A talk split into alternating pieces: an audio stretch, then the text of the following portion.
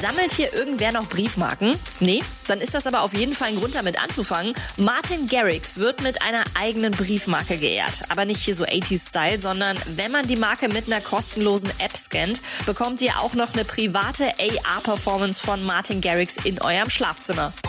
Viele Künstler sind geschockt über die Brutalität, mit der in Nigeria gegen friedliche Demonstranten vorgegangen wird. Like Mike und MNEK teilen Fotos von einer blutigen Flagge und den Hashtag Pray for Nigeria.